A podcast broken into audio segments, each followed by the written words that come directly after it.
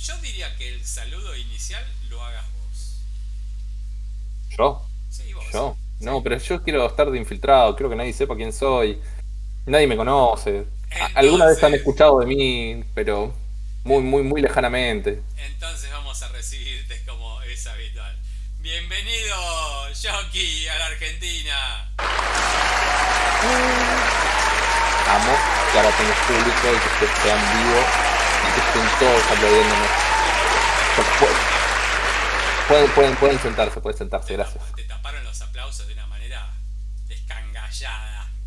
Pero viste cómo fue mejorando esto, ¿no? No, esto es intratable. Igual la, última intervención tuya fue muy de, ajá, sí, mm, bueno, bueno. Eh, si me parece que si te voy a hacer habitual en estas presentaciones, cosa que me agradaría mucho. Me deberías hacer mirar las cosas primero. Ok, es exactamente a ese punto que voy a ir. ¿Y sabes qué película tengo para la semana que viene? A ver. Yo te voy a tirar el título y vos vas a poner cara de signo de pregunta, cosa que soles hacer, eh, pero no creo que pase la semana que viene. Pero bueno, por las dudas te lo tiro. Una de las películas de la semana que viene es una película que se llama El Hijo. ¿Te dice terror? algo? ¿Te dice algo? Película de terror sobre un hijo demoníaco que quiere matar gente. ¿Cuál fue la primera película que yo te recomendé a vos? Que te cagué, que te cagué un fin de semana. Oh, eh, The Father. bueno, no sé si estás teniendo como una relación. Es el mismo director de The Father que hizo una película que se llama El Hijo. No, no, pero no tengo ganas de llorar, estoy en un momento lindo. Es que no lo sé, no lo sé, la verdad es que no lo sé, o sea, solo, solo vi el... Solo, es una recomendación que nos hizo Rayo, que es un laburo que hace muy bien Rayo, recomendar películas. Y... Si fuera de terror me enteraría, así que de terror sé que no es. No, no, por lo menos para la semana que viene hay dos. Está El Hijo y está Woman Talking, que es de las nominadas al Oscar a Mejor Película. Una que era mi mamá dijo que la vio y que estaba buena. ¿Quién la vio? Mi mamá. ¿Y cuándo la vio tu madre? ¿Qué sé yo? Porque ayer se subió y no está en el cine. Una adelantada tu madre. Mi hijo consigue películas a veces que faltan meses para, para estrenarse. No sé dónde la saca. La saca de una página media, creo que es rusa. No sé, encuentra un montón de cosas ah, filtraciones. no, sí, ya sé. Porque capaz que mira Screamer. mira Screamer. Mira um, Screeners padre. Quizás. Creo que sí. Ah, sí, ahí sí se consigue mucho. Yo no miro screeners porque me molesta ver en la cabeza de que se va a sentar adelante, ¿viste? Mm. Pero sí, esas se consiguen. No, no, no, no screeners, ¿eh? las consiguen buena calidad y todo. Normalmente tienen, tienen subtítulos en ruso. O sea, además del o sea, tiene el subtítulo común y además tiene un subtítulo en ruso, en coreano. Sí, sí, son las Ryu. claro, creo que sí. sí, sí. Mira, qué loco, bueno, estaría bueno para saber el contacto. Después le pregunto, pensá que nosotros vimos la, una película de... ¿Viste la que son como unos robots? Que, que todos le tiraron buenas críticas. Que es como una familia en un futuro medio distópico de robots y no sé qué mierdas. Como que la inteligencia artificial dominó el mundo, no sé cómo mierda se llama. Creo que está en Netflix. No sé de qué me hablas, pero... Bueno, la, antes de que saliera en el cine la vi, no sé, dos meses antes de que saliera en el cine esa película. No sé cuál es. a mí me gustó. Estamos en la sección Hablemos sin saber, ¿no? Pero bueno, como, tenemos para la semana que viene Woman Talking, que es la que nos quedaba de los Oscars, que no había salido todavía, aunque todavía estoy esperando de Whale, que todavía no, no cayó en mis manos.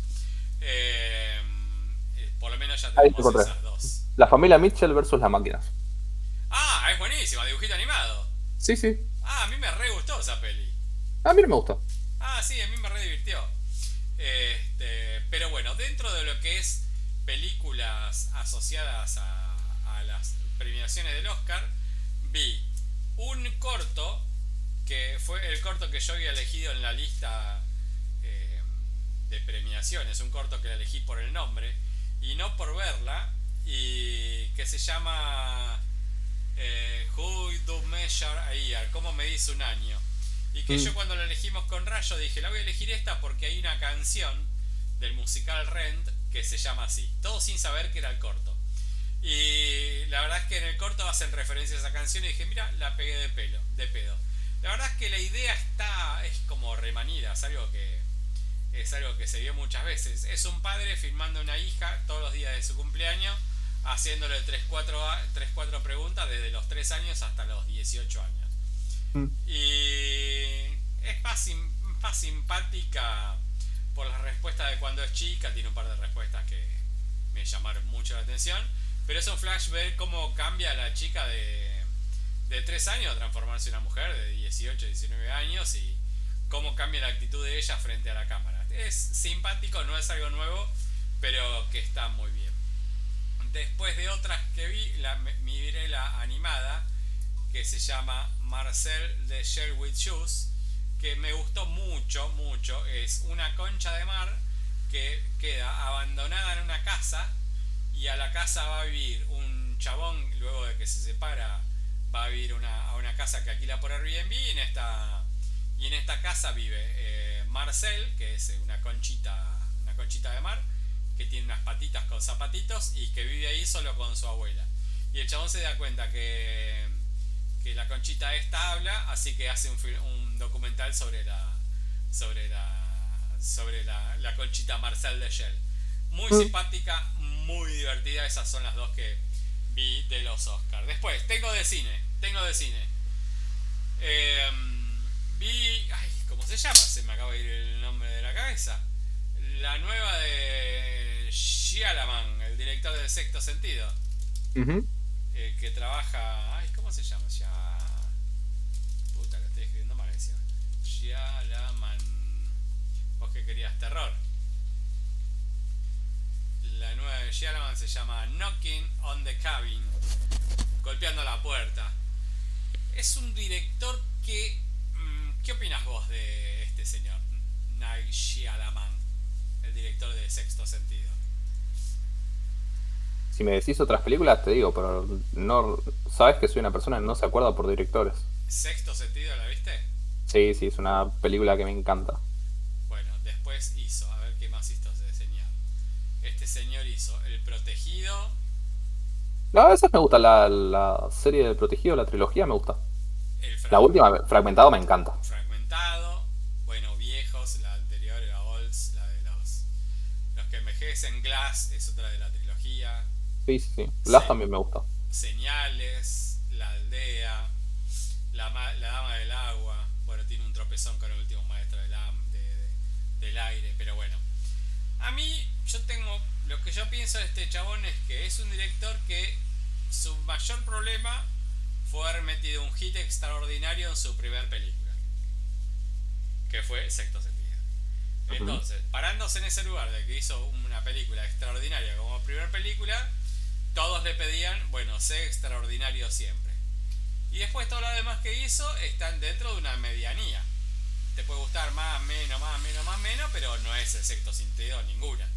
Entonces es algo como que se le reclama al chabón. Volví a ser sexto sentido. Entonces, lo que yo pienso es, eliminemos a sexto sentido de su, de su cinematografía y vas a encontrar como una, medianía, una medianía que puede estar dentro del gusto de la persona o no. Pero hace todas películas que suelen tener al final de sus pelis como un golpe de efecto a los sexto sentidos sin el golpe de sexto sentido. Algunas más yo, algunas me gustaron más, algunas me gustaron menos, algunas que están bien, otras mejor, pero bueno, no, no me parece un director que diga, uh, que salió una película de Shyamalan, qué loco, voy ya desesperado a verla, la verdad que no, las veo. Así que fui a ver esta Knocking on the Cabin, golpeando a la puerta, esperando muy poquito, la verdad, esperando encontrarme menos de lo que realmente me encontré. ¿Y con qué me encontré? me encontré con una gran peli de terror y suspenso. Gran peli de terror y suspenso. ¿Viste el tráiler de esta? No, no. Bueno, ¿de qué va la peli? Está una, una pareja, una pareja homosexuales con su, con su hija, con su hija, este, y caen cuatro personajes a, a la puerta de su casa. Imagínate que te golpee la puerta Dave Bautista con todo lo con todo lo enorme que es el chabón. Y dice, bueno, eh, vinimos acá porque eh, ustedes son los únicos que pueden salvar a la Tierra del apocalipsis. Uh. Buena premisa. Pero aparte entran y entran con armas machetes gigantes, un martillo gigantesco. Este, y entonces estos piensan, estos nos quieren matar, ¿qué onda? Porque encima de estos medio como que quieren escapar, bueno, los agarran, los atan a una silla y dice, bueno, necesitamos de ustedes que se involucren en el apocalipsis diciendo eh, que uno va a matar al otro. Y de esa manera se va a salvar la humanidad. Estos dicen, no, pará, lo que están haciendo ustedes es un crimen este, homofóbico. Claro, pero un crimen, o sea, lo encaran por... Ustedes no sé, están en contra de nosotros porque nos ven que somos homosexuales y nos, nos están haciendo toda esta historia por eso, bla, bla, bla. Bueno, la cuestión, entre uno de los, de los cuatro que están, entre los cuatro o cinco que están, que llegan ahí para copar la puerta, siempre buenos tratos, nada de maltrato, nada de bueno, te voy a atacar o que esto, otro, siempre tratando de explicar de la mejor manera posible la situación. Ellos se presentan, mirá, yo soy maestro, yo soy enfermera, eh, no quiero estar acá, pero bueno, me tocó esto, que esto, que otro. Eh, como el más violento de todos es Rupert Green, el coloradito de, de Harry Potter.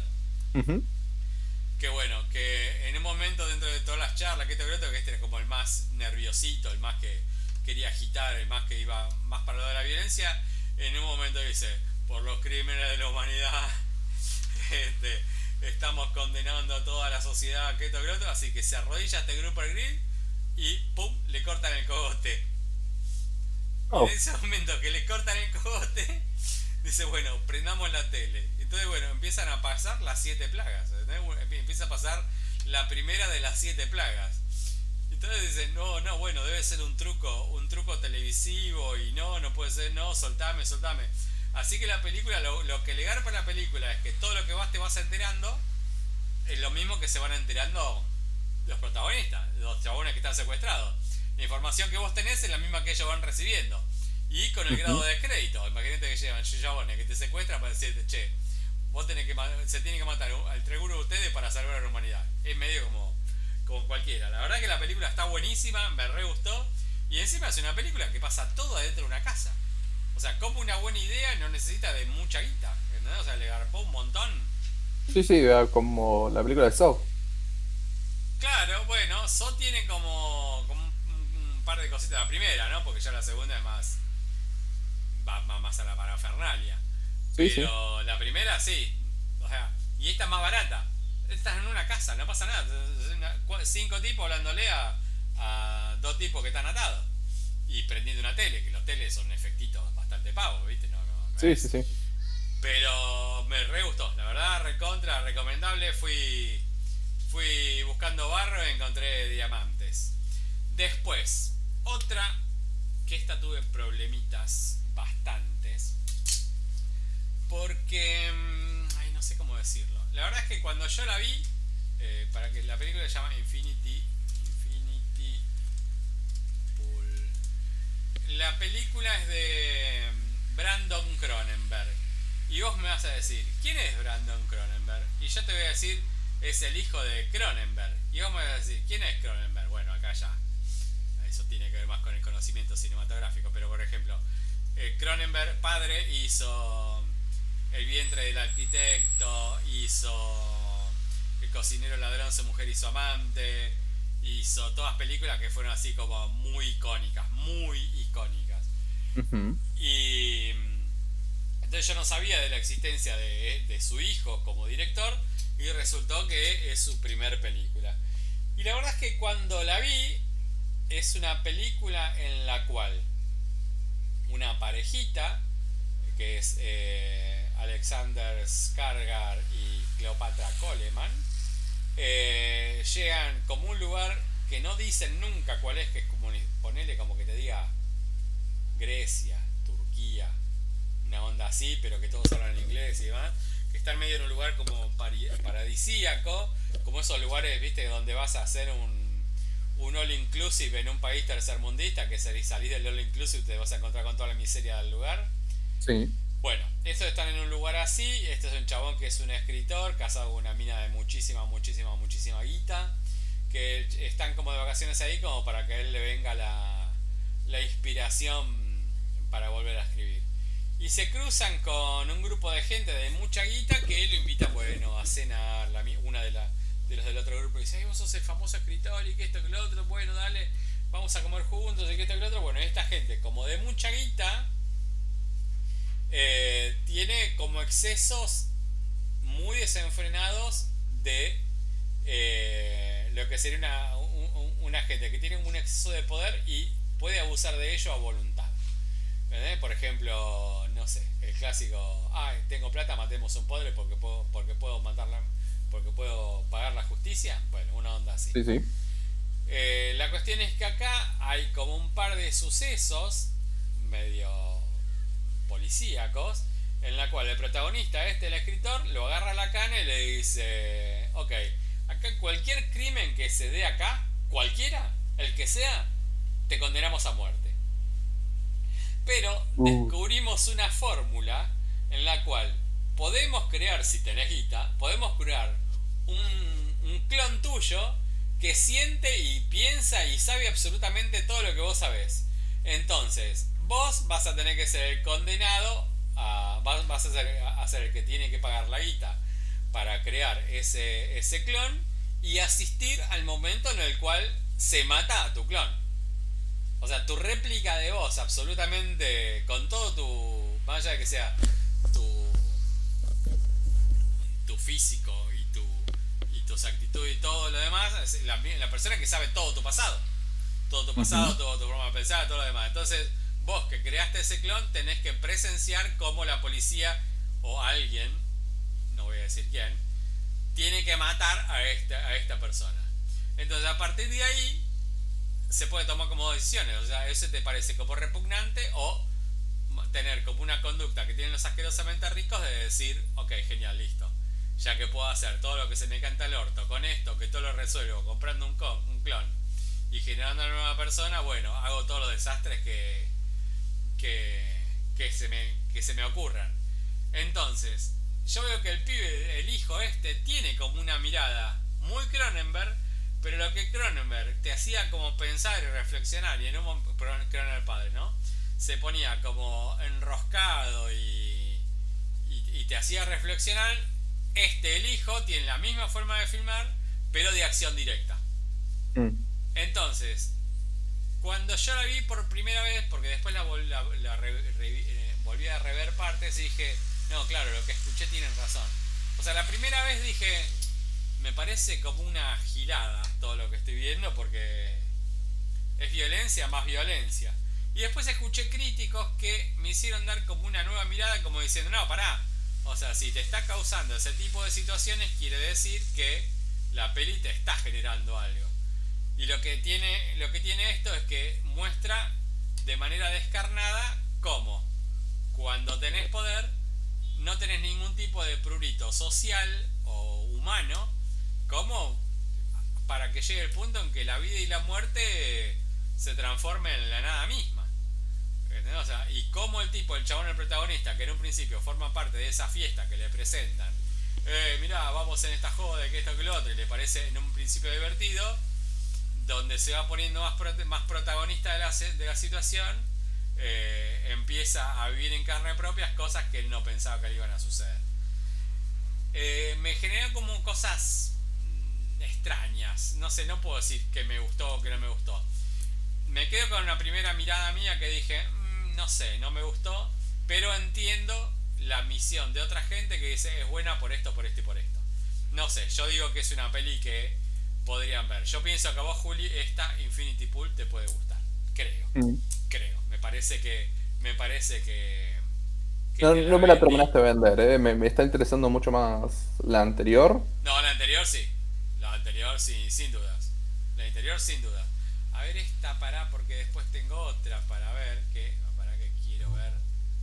era con la que sigue.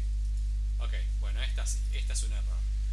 Después vi una que eh, esta Infinity Pool, está, todas las que voy a decir ahora están en, torrent. No, menos una. La que le sigue a esta es Maybe I Do, que es Maybe I Do. No sé, no sé ni cómo. No, no, tengo forma de defenderla esta. Maybe I en esta película, Maybe I Do, eh, yo te digo a los actores, hay como mucho Oscar acá.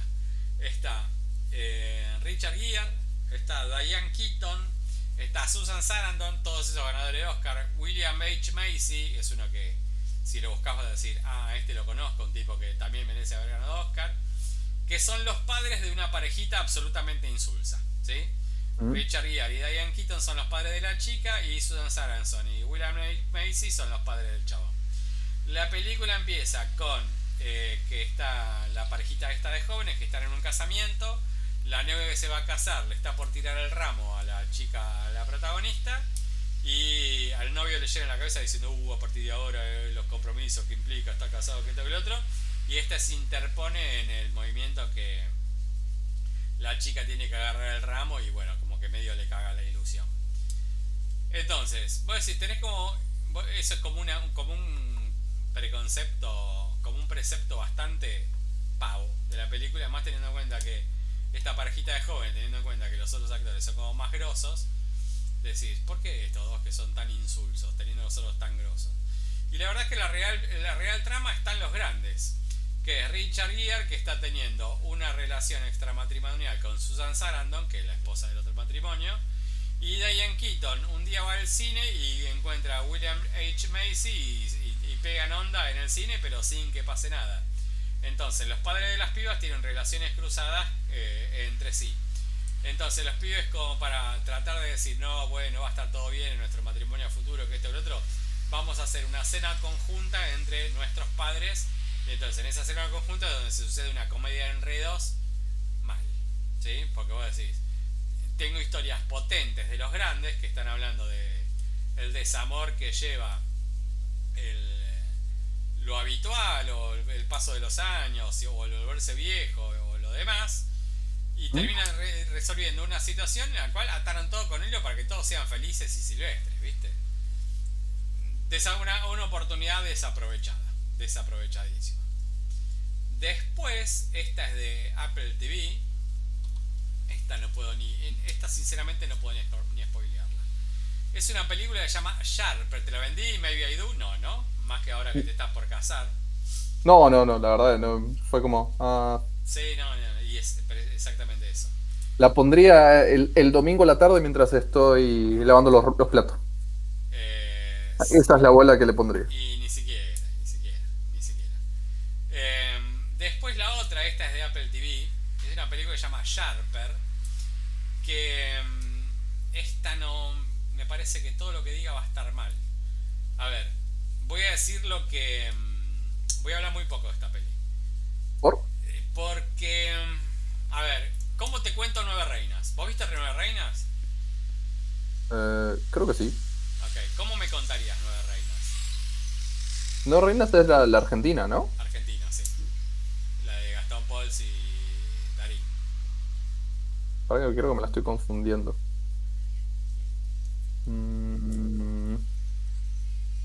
A ver, ¿cuál era Nueve Reinas? La de que tienen que vender unas estampillas. Y mm, Darín es como un chabón que vive haciendo el cuento del tío a todo el mundo.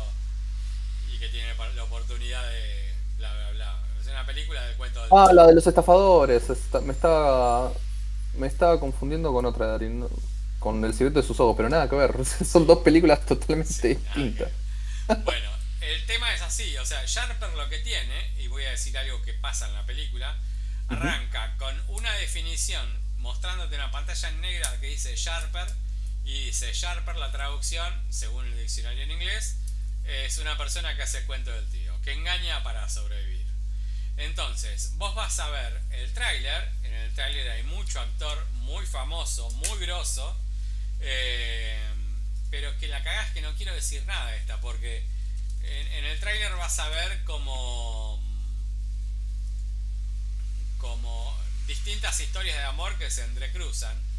Está bueno, una de las protagonistas Julian Moore, por tirarte una de, una de las grosas, John Lithgow, el, chabón que hace. ¿Cómo se llama este chabón? El de. Mm, ay, se me fue el nombre. El de. Sebastian Stan es el de una de las pelis de bla bla bla bla de estas de, de superhéroes y demás. Em, a ver, en el trailer te muestran como varias historias de amor que se entrecruzan. Y la verdad es que eh, la definición está en lo que te dice en la primera escena. Es toda gente que em, sobrevive o vive haciendo cuentos del tío muy bien elaborados. No, no es que, bueno, entra a una casa, engaña a una viejita y le roban la plata. No, son todos cuentos del tío bien, bien planteados. Y la película está separada en capítulos por cada protagonista. Es decir, que la primera historia, y no voy a contar absolutamente nada, es de una pareja que pasa algo. Cuando se define esa porción de historia, te ponen el nombre de una de las dos personas como para dar inicio al capítulo siguiente.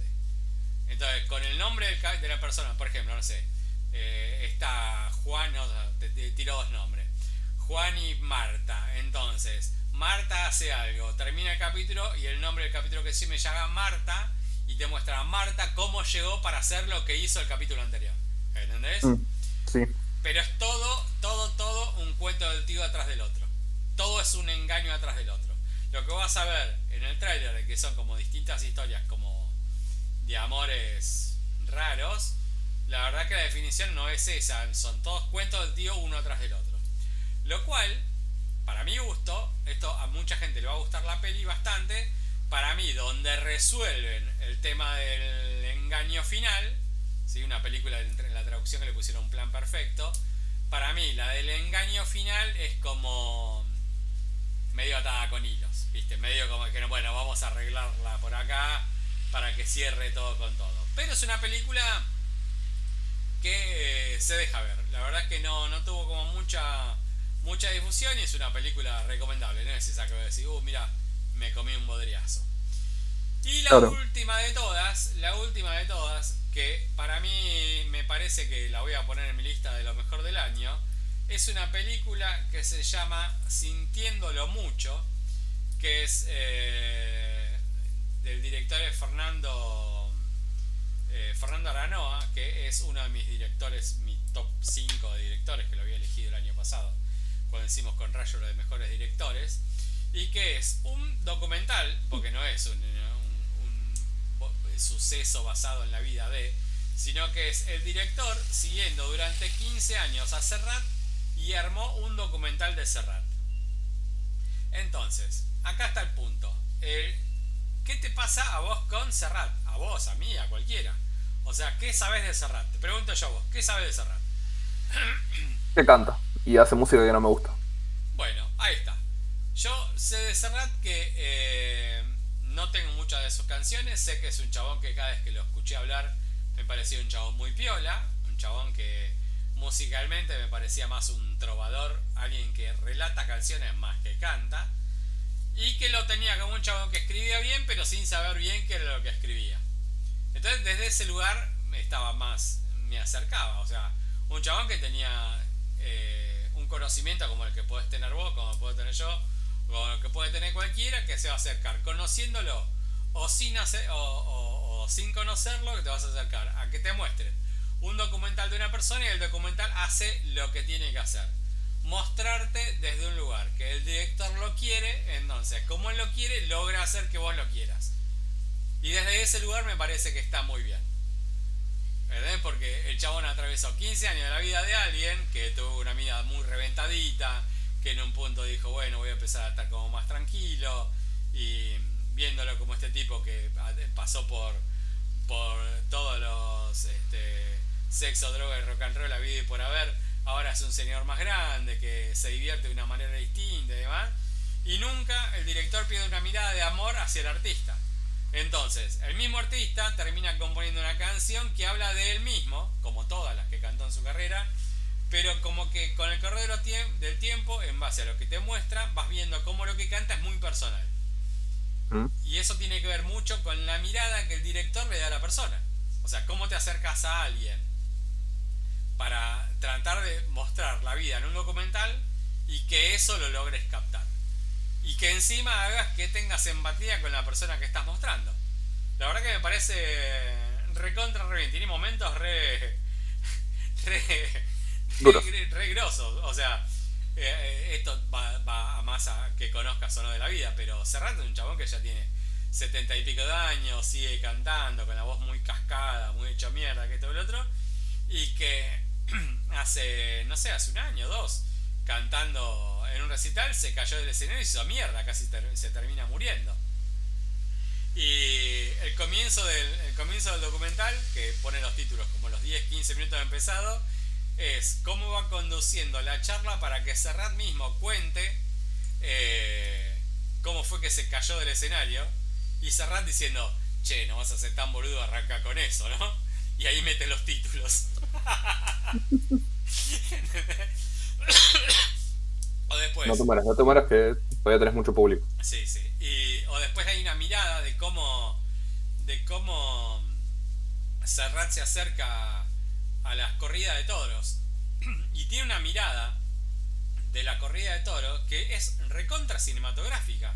Entonces, cómo está mirando eh, Serrat como espectador, como si fuéramos vos y yo, una corrida de toros, y después de una mirada casi documental, bueno, que lo es de eh, todo lo que hace un torero, como el torero reconocido en la previa para salir a, encarar al toro, y cómo el chabón está concentrado, cómo se le acerca gente para sacar fotos, cómo, cómo el chabón tiene que preparar la ropa y todo lo demás. Y que ese mismo chabón, donde Serrat está en la corrida de toros, que ese día va a ir a, va a, ir a tocar un recital, a ese chabón, a ese que de repente se transforma en el protagonista de la película, lo agarra el toro. Mm. Entonces, ¿cómo lo tienen que sacar al torero de ahí? ¿Cómo se va al médico?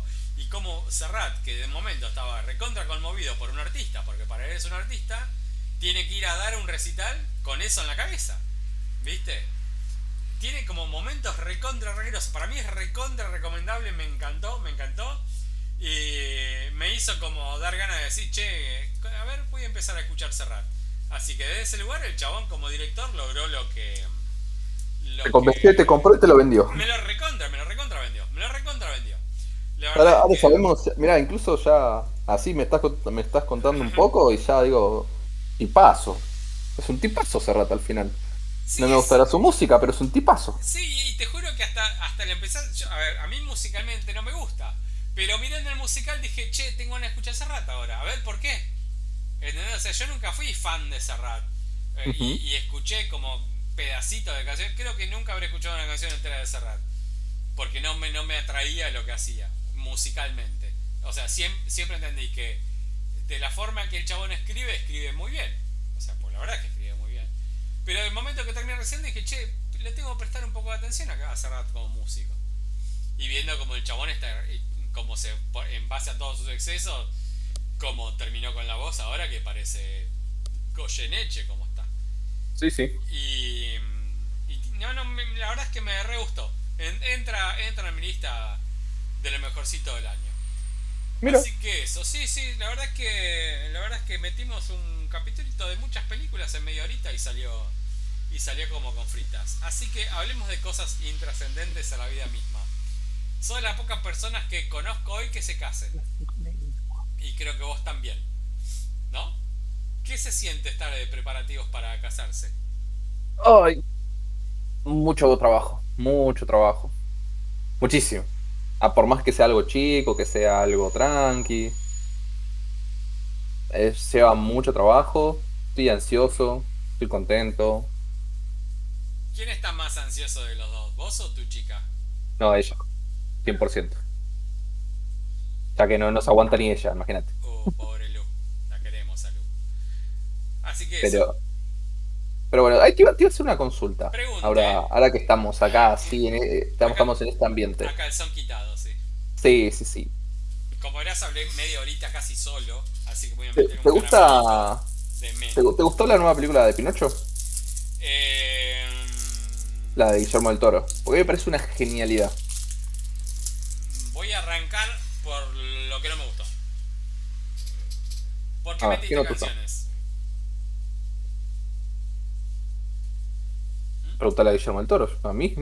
¿A vos te parece que las canciones están bien puestas y son canciones que son buenas? Sí me parece que estén bien puestas, pero no me parece algo recordable. Ok, entonces no son buenas. O sea, porque el chabón quiso transformar por instantes, lo cual para mí es un error. Es el error de la película, ¿eh? Mm. Eh, me parece que quiso transformar en un musical haciendo como una como una conmemoración de los, los musicales de Disney ¿sí? que todas tenían, tenían unas cancioncitas más o menos pero todas tenían entonces quiso darle como una impronta de musical a una canción que no las merecía y encima las canciones que metió son horribles no sé o sea ni, ni siquiera riman no me parece que son, son olvidables que es lo que acabas de decir vos o sea, si Ujú. meto canciones, tres, no sé, creo que mete 3, 4 canciones en toda la película, y metes canciones para quedar en el olvido, me parece que es una pérdida de sentido. Después, me pareció, que esto lo había dicho en el podcast, que es una genialidad en el punto de que es una historia que se contó 70 veces, y para ser una historia que contaste 70 veces, contaste, 70 veces contaste una historia nueva. Entonces ese lugar es un hallazgo. Todos sabemos que Gepetto eh, tuvo un hijo muerto y que por eso crea a Pinocho, pero nunca jamás en la vida te contaron la historia del hijo muerto. Claro. Entonces, eso me parece una genialidad. Eso asociarlo al fascismo de la Segunda Guerra Mundial Italiana me parece otra genialidad. Que cuando aparece Pinocho, Gepetto le parezca un ser abominable y eh, del infierno, también me parece una genialidad. Que Gepetto por la muerte de su hijo se transforme en un borracho que no deje de tener sentido en la, en la, a la vida, también me parece una genialidad. Contame vos ahora, porque yo me estoy quedando sin voz. No te mueras. Eh, tengo una duda primero de por qué no están en los Oscars. No, no, me parece que sí están los Oscar para. No la vi. No, no es para mejor película esa Juli. Pero sí está para animada. Y estoy abriendo mi lista de las películas animadas y sí está. ¿Sabes que hace dos días había buscado y no lo había visto? Está- Mira qué raro. Está en mejor película, capaz que buscaste mejor película, pero está en mejor película animada, nominada con eh, Marcel de Sherwood Choson, la que acabo de contar, ¿Mm? El gato con botas, El último deseo. Ah, me gustó. Sí, sí. después está The Sea Beast, la, la bestia del mar, que me re gustó esa. Y está Turning Red, la de Pixar, la de la chica que se transforma en el monstruo grandote de Colorado. Sí, sí, sí, el panda rojo. Exactamente. Eh, um, y Rayo eligió en su película nominada animada a Pinocho y yo elegí Turning Red. Pero bueno, yo pienso que este año, como es nuestro tercer año de competencias, bueno, Toma agua, toma agua. bueno, ¿Alguien del público, por favor? eh, sí, sí, a ver que traigan un vasito de agua que no me agarré, me olvidé de traer. Yo pienso que este año Rayo va a ganar porque eligió todas las obvias. Yo fui por lo más, lo más complicado. Más arriesgado. Sí, sí, sí, le metí un poquito. Fui más por mi gusto y no, para, no tanto para el, para lo que pienso que iba a ganar. Pero bueno, como me estoy quedando sin voz, te voy a despedir. ¿Creo que querés que te despida con aplausos nuevamente? Sí, por favor, por favor, el público pues, se puede levantar, puede aparecer. Espérame que llamo a la, a la gente que te va a aplaudir. Y en este momento es que hacemos el Mario, despido de la bandera brasileña. Agradeciendo la participación de Johnny y su- y sus breves comentarios, pero que ayudan a. prometo que la próxima vez que vea, venga, mejor dicho, voy a ver las películas. Bueno, te voy a pasar ya sabes dos cuáles van a ser. Así que. mm, Así que te después te voy a pasar donde las tenés que bajar.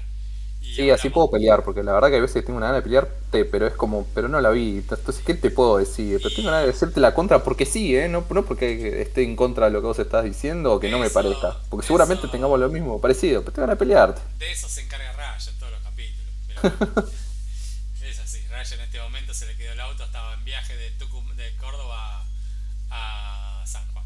A ver, esperemos que, que pueda recuperar la vida de su auto. Bueno, amiguito, llegue. te mando un beso grande. Gracias por, participa- por tu participación. Y será hasta la semana que viene. Bye bye.